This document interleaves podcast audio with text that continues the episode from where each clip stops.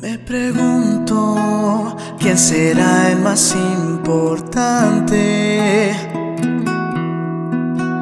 de nosotros, los que vamos con Jesús.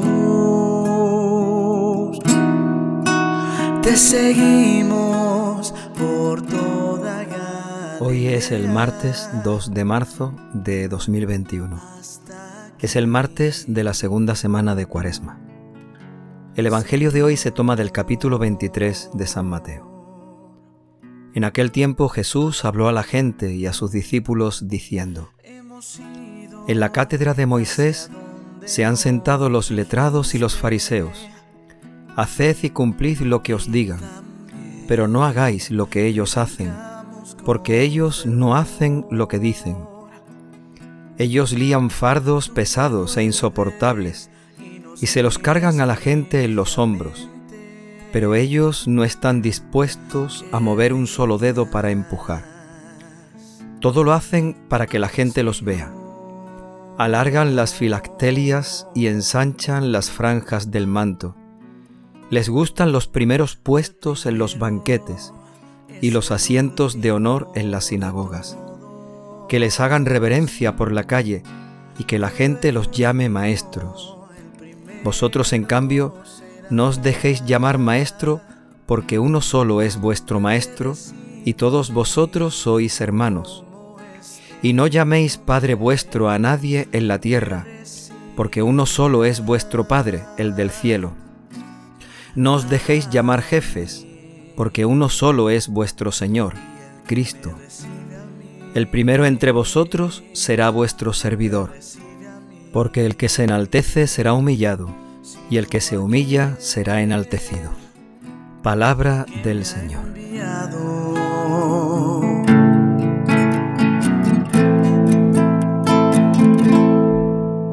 Tus palabras me golpearon tiernamente, me abrazaron, incitándome a servir. Nos encontramos hoy en el Evangelio una enseñanza de Jesús que dirige a toda la gente y a sus discípulos. El Señor empieza fijándose en el comportamiento de los fariseos. Para entender lo que Jesucristo quiere decir, habría que explicar algunas expresiones. Primero dice el Señor, en la cátedra de Moisés.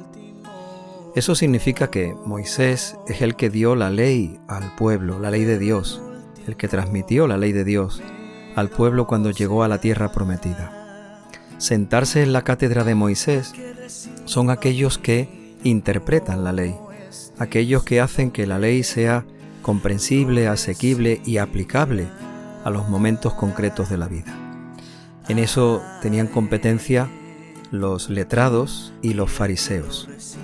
Ellos interpretaban la ley al pueblo, pero lo van a hacer de una manera distorsionada y poco auténtica, porque Jesús así lo resalta en el Evangelio.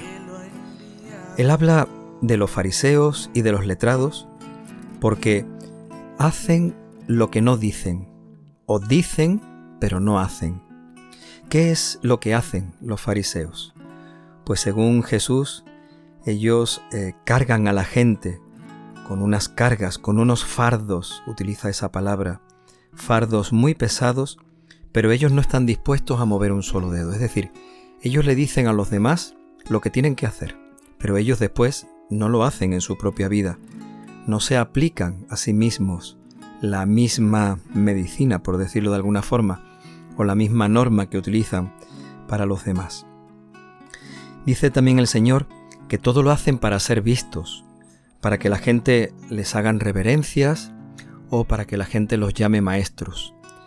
Hay un comportamiento muy concreto que el Señor propone en el Evangelio de hoy. Alargan las filactelias de los mantos. Las filactelias son los flecos de los mantos. Según la largura del fleco, así era la importancia de la persona. Y, y ensanchan las franjas de sus mantos. Es lo mismo. Los mantos eh, normalmente eran lisos, pero si tenían franjas y según más anchas esas franjas, La persona era de una condición superior en, economía, en poder, en sabiduría, en capacidad. Así que a los fariseos les gustaba aparentar en sus vestidos, como dice el Señor, para eh, ser vistos por los demás y que la gente les reverenciara y les llamara maestros. Jesucristo no busca un enfrentamiento directo con los fariseos, como hacen los fariseos con él. El Señor está proponiendo el ejemplo de los fariseos para que advertir de esta manera a sus discípulos y a la gente de que no hagan lo que ellos hacen, que vivan de otra manera. De alguna forma, el Señor es un gran observador. Se da cuenta no solamente del comportamiento de los fariseos, sino de tanta gente que vive desde la superficialidad, desde el quedar bien, desde el aparentar, desde el decir pero luego no hacer. Aquí hay muchas actitudes que se están denunciando y que si verdaderamente escuchamos el Evangelio hoy para nosotros, porque el Señor no está hablando de los fariseos de aquella época, está hablando de ti y de mí. Si cada uno lo escucha en primera persona para Él, se dará cuenta de que el Señor está denunciando en nosotros muchas actitudes, muchos comportamientos que deberíamos de convertir, de purificar, de hacer nuevos, totalmente nuevos a la luz del Evangelio en este tiempo de Cuaresma.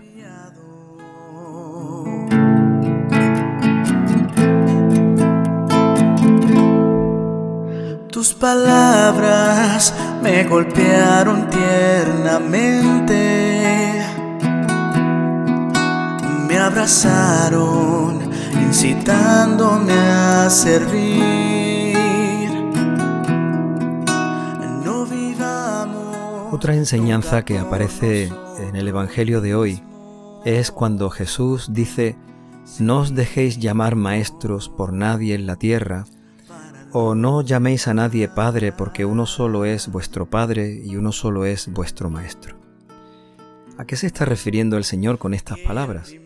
Porque si no podemos llamar a nadie Maestro, ¿cómo le llamamos? Y si no podemos llamar a nadie Padre, ¿cómo llamamos a nuestro verdadero Padre? El Señor no está hablando de palabras, sino de actitudes. Con los maestros nos dejamos enseñar y con los padres nos dejamos cuidar. Lo que el Señor nos está pidiendo es que no nos dejemos enseñar por nadie nada más que por Él. Y que no nos dejemos cuidar por nadie nada más que por Él. Porque el Señor nos enseña y nos cuida cada día con su palabra, con su misericordia, con su bondad. De alguna forma, la llamada que sentimos en este tiempo de cuaresma es a dejarnos enseñar y a dejarnos cuidar por Él. A que abandonemos otros maestros que tenemos en el mundo que nos enseñan equivocadamente, nos enseñan falsamente y que acudamos al Señor, porque también muchas veces buscamos cuidado, refugio, consuelo en tantas realidades del mundo.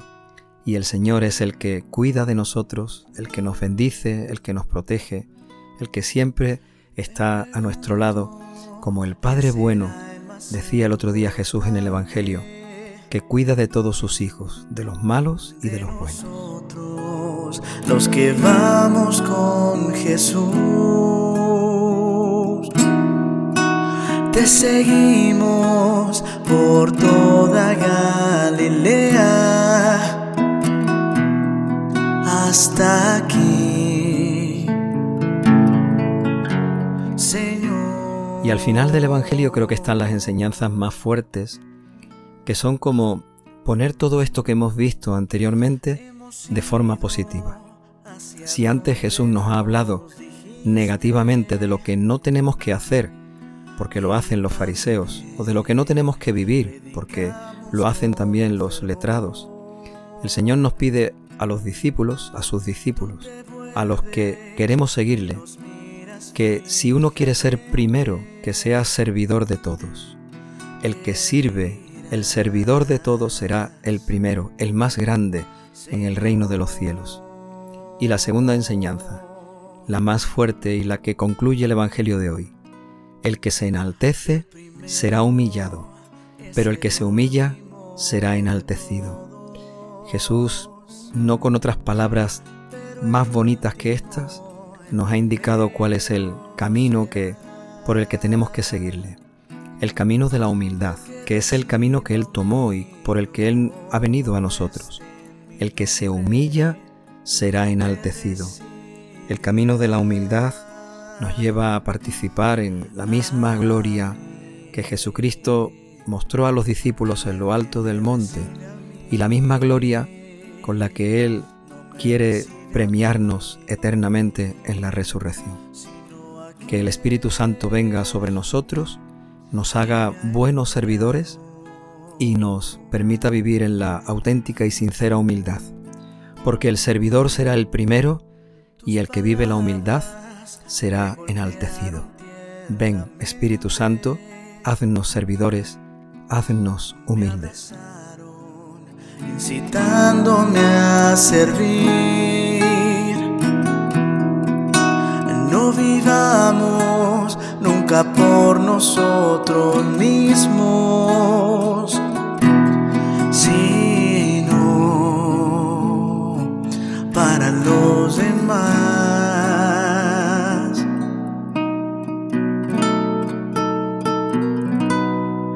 que el primero es el último de todos, pero